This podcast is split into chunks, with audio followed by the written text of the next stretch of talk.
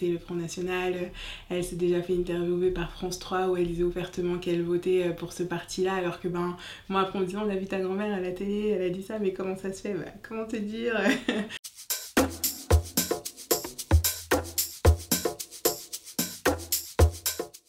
Je m'appelle David, j'ai 27 ans. Mes parents euh, sont à la fois français et africains euh, subsahariens, avec un père du coup noir et une mère blanche. Je pense que très vite la manière dont on m'a déjà décrit physiquement comme euh, marron ou café au lait, à travers euh, déjà ces descriptions, que ce soit à l'école ou à l'intérieur de ma famille, quand des personnes essayaient de me décrire, j'ai compris que j'étais pas blanc, mais je comprenais pas pourquoi, en tant que métisse, qui était 50-50, j'allais toujours être du côté noir et jamais du côté blanc, alors que si on pouvait dire de moi que je pouvais être noir, on pouvait aussi dire de moi que j'étais blanc, mais ça ne se passait jamais comme ça. Donc moi je m'appelle Priscilla, j'ai 32 ans et je suis originaire de la Martinique et de la Guadeloupe et un quart euh, de la France aussi. Euh, du coup ma mère est métisse vu que son père est noir et ma grand-mère est blanche.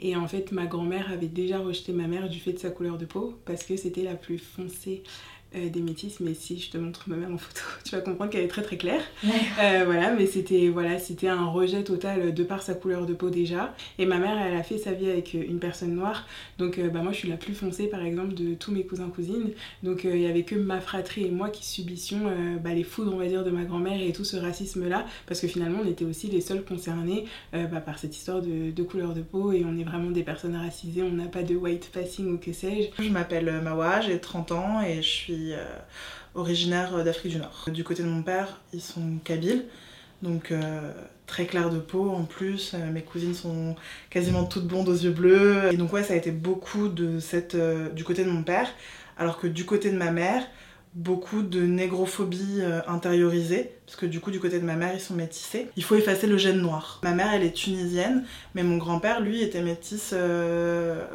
tunisien-sénégalais. Bizarrement j'en veux pas trop du côté de ma mère, parce que mes tantes ont été les principales victimes en fait de ce racisme et où je en grandissant je me rends compte que c'est aussi une peur parce qu'elles ont vécu de la négrophobie quand elles étaient en Tunisie. Donc c'est une peur c'est une réponse traumatique. Donc je leur en veux pas par contre, je veux pas ça dans ma vie. Je m'appelle Laetitia, euh, j'ai 39 ans et je suis d'origine franco-ivoirienne et guadeloupéenne. Ma famille, donc du côté de ma mère, ils sont français d'origine normande, euh, un petit peu portugaise aussi. Et du côté de mon père, donc euh, c'est la Côte d'Ivoire. Ma mère m'a eu très jeune et donc mon géniteur donc, est d'origine guadeloupéenne, mais j'ai été élevée par mon beau-père donc qui est d'origine ivoirienne. Donc j'ai pas la même origine que mes frères et sœurs, d'où entre guillemets, les petites tensions qu'il y a pu avoir euh, au sein de la famille quand j'étais petite. Voilà. Et le père de mes enfants, lui, est métis franco-ivoirien. Donc pareil, sa mère est européenne et son père est d'origine ivoirienne. Donc c'est un peu le même contexte finalement. Dans mon enfance, j'ai vécu euh, quand même pas mal de racisme intrafamilial. Euh, ça venait principalement de mes grands-parents. qui sont donc européens d'origine normande et, et, qui avaient beaucoup de mal donc du coup avec le mariage de ma mère avec un ivoirien du coup, avec moi, ils étaient moins racistes, on va dire. Et ils me le disaient ouvertement, hein, que pour eux, j'étais française, parce que j'étais d'origine guadeloupéenne. Et que mes frères et sœurs, eux, n'étaient pas français de par leurs origines ivoiriennes. Et ça, c'est un truc qui revenait assez régulièrement quand j'étais petite. Euh, bah, ça m'a profondément marqué quand même. Enfin, je sais pas, quand t'as des grands-parents qui. Alors, ils étaient adorables avec moi, c'est pas ça le problème, mais euh, ils revendiquaient le fait de voter FN. Ils le revendiquent toujours d'ailleurs. Je me souviens pas d'une fois ne pas les avoir repris. Euh, parce qu'ils avaient dit des choses racistes, et même encore aujourd'hui, euh, ma grand-mère, bon, elle arrive quand même à un âge certain. Euh, je me souviens pas euh, ne pas l'avoir reprise dernièrement parce qu'elle avait dit quelque chose de raciste. Ça peut me concerner moi, ça peut concerner les gens qu'elle va croiser dehors. Elle est profondément raciste et ça changera pas. Mon grand-père est noir, il est martiniquais, il est né en Martinique, il a fait une partie de sa vie en Martinique et il, a, il s'est marié avec ma grand-mère. Donc oui, ils ont eu leurs enfants métis euh, ensemble. Et malgré tout elle est quand même euh, elle était quand même très raciste. Et mais envers euh, toutes les ethnies je veux dire pas uniquement envers les personnes noires. Ma grand-mère elle a voté le Front National.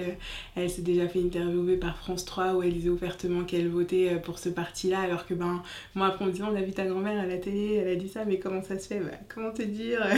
Et après c'était pas forcément tout le temps du frontal c'est à dire qu'elle venait pas nous agresser comme ça. Mais en fait elle nous ignorait par rapport aux cadeaux aussi. Nous, on avait toujours bah, soit pas de cadeaux, soit des cadeaux vraiment hyper nuls quand c'était Noël, des choses comme ça. mon frère, jusqu'à peut-être ses 9-10 ans, elle connaissait même pas son prénom. Enfin, vraiment, on était sur d'abord de l'ignorance et parfois des, des paroles tranchantes. et tout ça en lien du coup avec notre couleur de peau. Mon père, qui est issu de l'immigration, il a toujours eu une volonté dans un but assimilatoire de m'élever comme un blanc, entre guillemets, pour que je m'en tire mieux que lui. Je pense que lui, il a intériorisé beaucoup de racisme dans son expérience et qu'il voulait que, en m'éduquant, entre guillemets, comme une personne blanche, euh, je sois moins sujet au, racisme que lui a pu subir. Il m'a toujours fait comprendre que l'ascension sociale passait à travers euh, le fait de relationner avec une blanche. Il voyait pas euh, l'intérêt de sortir avec une personne noire ou avec une personne asiatique ou une personne arabe, il fallait à tout prix que ce soit déjà une personne blanche. Je pense qu'au début, c'était juste de l'incompréhension qui s'est transformée au fur et à mesure en agacement de justement euh, mon père qui constamment rabaissait sa propre communauté. Ça m'a un peu matrixé le fait qu'il utilise souvent des termes péjoratifs pour dire euh, les noirs sont bêtes, euh, les noirs n'ont pas compris où, où, doivent être leurs intérêts, les noirs ceci, les noirs cela. En mode, lui il pensait bien faire dans le sens j'attends mieux de toi et j'attends que tu sois plus intelligent que les gens de notre communauté. Mais en fait, moi, ça m'a mis dans un truc où en fait, je me sentais à la fois dévalorisé parce que je savais que moi-même, j'appartenais à cette catégorie de personnes et que ça, ça me mettait la pression pour justement me dépasser constamment et toujours montrer notamment que j'étais mieux que les autres noirs par rapport à une perception blanche, mais qu'aussi il fallait que je sois encore plus que les blancs pour pas qu'ils voient que je sois noir. Ma mère, par rapport à ses parents en fait racistes, elle défendait beaucoup mon père. Donc c'est un truc qu'elle a jamais accepté. Euh, pour elle, le racisme, c'était pas entendable. Simplement, euh, je pense que de par son physique, donc c'est une blonde aux yeux clairs, euh, elle est française quoi, pour elle, en fait, elle a jamais compris que ses enfants puissent subir le racisme. Donc en fait, elle nous a jamais armés, elle nous a jamais défendus. En fait, elle défendait son mari. voilà, les repas de famille, c'était quelque chose hein, chez nous. Donc ça se terminait toujours en conflit. Donc elle défendait beaucoup euh, mon beau-père du coup. J'ai vécu un racisme qui était quand même assez important. Et ma mère, ça, elle l'a jamais entendu parce qu'elle ne le comprenait pas. Pour elle, les métis, ils vivent pas le racisme. Et mon père, de son côté, pareil. Donc en fait, vraiment, euh, à la maison, j'avais pas vraiment de soutien par rapport à ça. Et par contre, du côté de mon père, c'était beaucoup plus insidieux. Ils ont jamais accepté que mon père soit avec une arabe, enfin en tout cas une assimilée arabe parce que du coup les conflits entre les Kabyles et les Arabes c'est très complexe. L'avis de mon oncle était super important et l'avis du coup par extension de sa femme qui est blanche avait beaucoup d'importance. En plus elle était prof et puis le côté très institutionnel, donc leur avis était super important. C'est même lui qui m'a beaucoup éveillé au racisme. Du coup, j'ai jamais compris pourquoi est-ce que lui ne voyait pas le racisme dans la famille. Et c'était très bizarre. Mais je pense qu'il était complètement aveuglé vraiment par cet amour, cette tendresse qu'il avait pour mon oncle. J'ai très peu connu euh, ma partie africaine. Le peu d'interactions que j'ai eues, eux m'ont toujours, euh, entre guillemets, fait comprendre que ça serait bien si je me mariais avec euh, une personne de mon ethnie.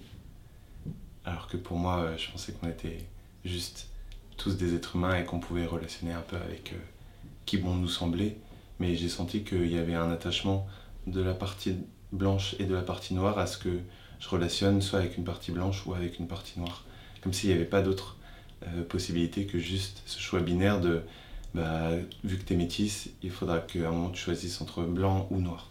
Aujourd'hui, je sais que je suis métisse, donc, euh, mais c'est vrai que euh, je me suis jamais sentie appartenir à quelconque communauté, ça il faut le dire aussi.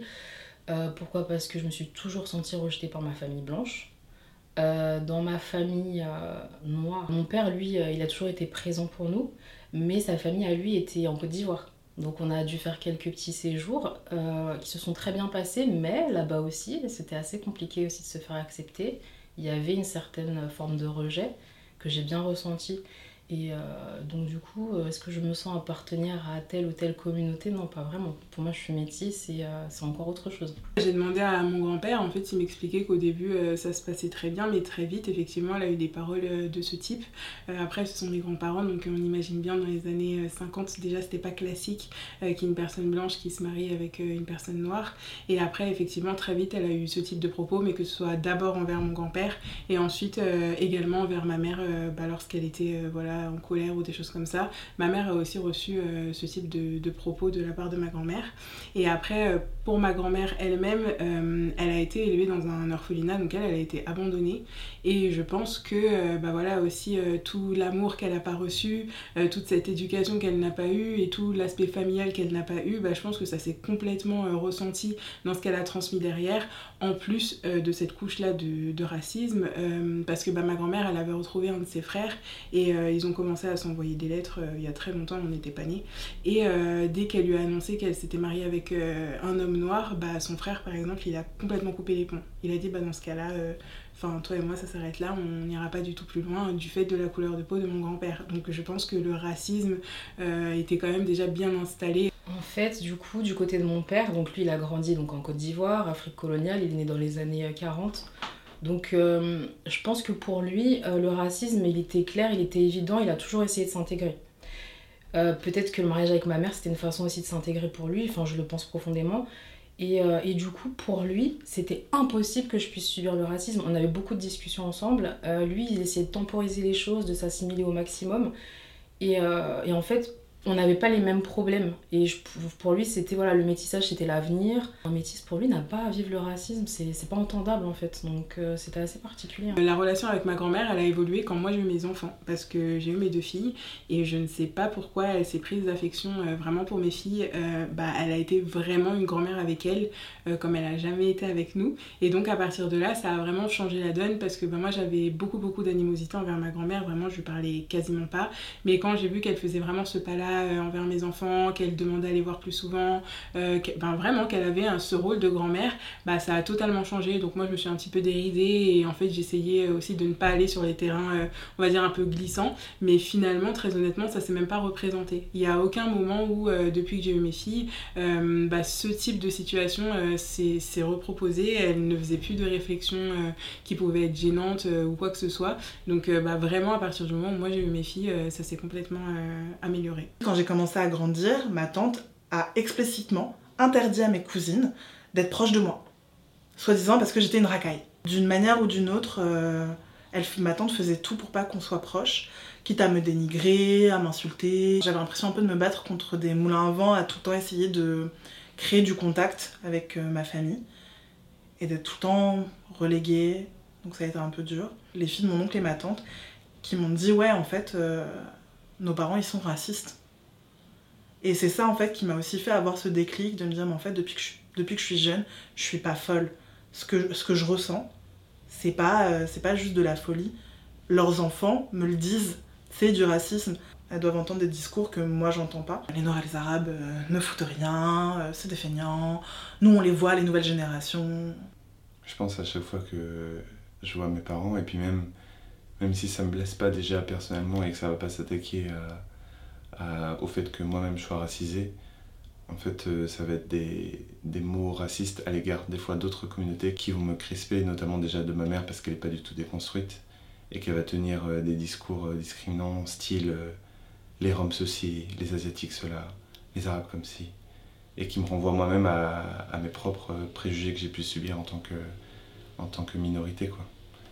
Et après, ça s'est aussi exprimé dans, dans mes relations intimes propres du fait de m'avoir matraqué que bah, la femme blanche, c'est vraiment l'ascension sociale.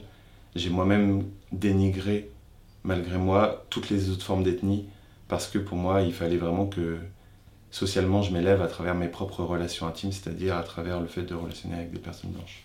Moi, dans le choix que j'ai fait de me mettre avec une personne noire, je m'en suis pas rendu compte tout de suite, mais ça a été clairement euh, provoqué finalement par, euh, bah, par toute cette histoire familiale, parce que moi, je ne voulais pas me retrouver avec quelqu'un qui potentiellement pouvait me dire un jour euh, sale noire ou me, me, me, mettre face à ma culture en me disant que ma culture elle est moins bien ou quoi que ce soit.